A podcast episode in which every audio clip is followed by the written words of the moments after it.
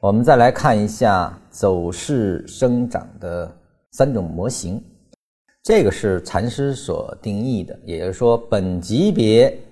一个趋势走势类型或者盘整走势类型，就说走势类型发生背驰后，它会对应三种变化，一种是以中枢 B 为基础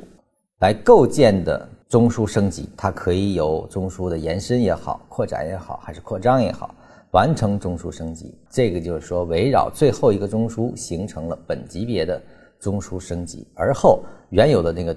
级别就变成了从属段，更高级别中枢的从属段了。这个是围绕 B 基础形成的中枢升级。第二是对应一个同级别的反向走势，就是前面完成了一个五分钟运动。后面又形成了一个新的五分钟运动，其实这个是在更高级别上在构筑更大级别或者叫更高级别的，通过中枢扩展的方式进行了一个更高级别的中枢构建。第三呢是对应一个更大级别的反向走势，这也比较能够常见的一种方式，就是说一个五分钟结束，后面对应一个五分钟的下，而后呢它来这个五分钟下的。次级别的 B 又生长出一个更高的三十分钟级别中枢，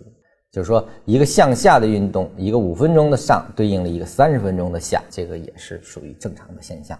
那么也就是说，禅师所定义的走势背驰后的三种情况，其实就是走势生长的三种模型。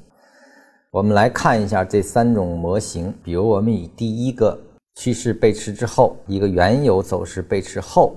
以中枢 B 为基础的。中枢升级，其实这就是通过升级原有的大 B 变成了更高级别的大 A，那么原有的 A 加大 A 加 B 形成为了新的走势的一个 A，因为可以拆分的嘛，而后这个又合成了一个更高的 A，而后呢，这是一个离开 B，这个就是第一种模式。当然，这种升格方式呢，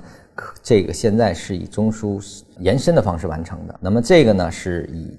中枢的扩展方式完成的，它也可以在 B 的范围内，当然也可以，呃，在整个的前面的小 a 的范围内进行构筑，也是没有问题的。它也可以形成中枢的升级。那么这个呢，是我们大致一看就很明白了。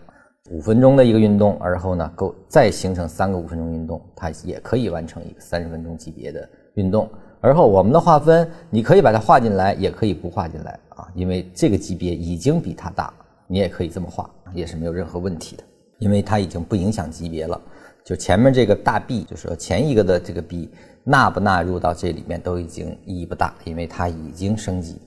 嗯，不影响。这个是中枢扩展啊，那么还有呢，我们说的这个中枢扩张啊，其实第一个案例其实是中枢扩张升级，还有就是禅师提到的。对应的同级别的反向运动，它其实就是我刚提到的，它其实已经在构筑更高级别中枢。如果这儿形成的五分钟上、五分钟下，再形成五分钟上，再形成五分钟下，其实就已经构筑了一个更高级别三十分钟的一个中枢了。它其实整个的走势也完成了升级。这个是趋势背驰之后对应更高级别的反向运动，其实就是五分钟上、五分钟下，而后呢，在这个下的位置进继续进行五分钟的一个。重叠构建完成一个三十分钟，啊，所以说它起始于前面的这个地方，我们跟前面的中枢在扩张升级的过程中，其实就是这种展示，其实是一致的，也是这样去完成的。这个不是唯一模型，因为升级方式有三种，都可以使一个反向运动变成更高级的啊，一个更大级别反向运动。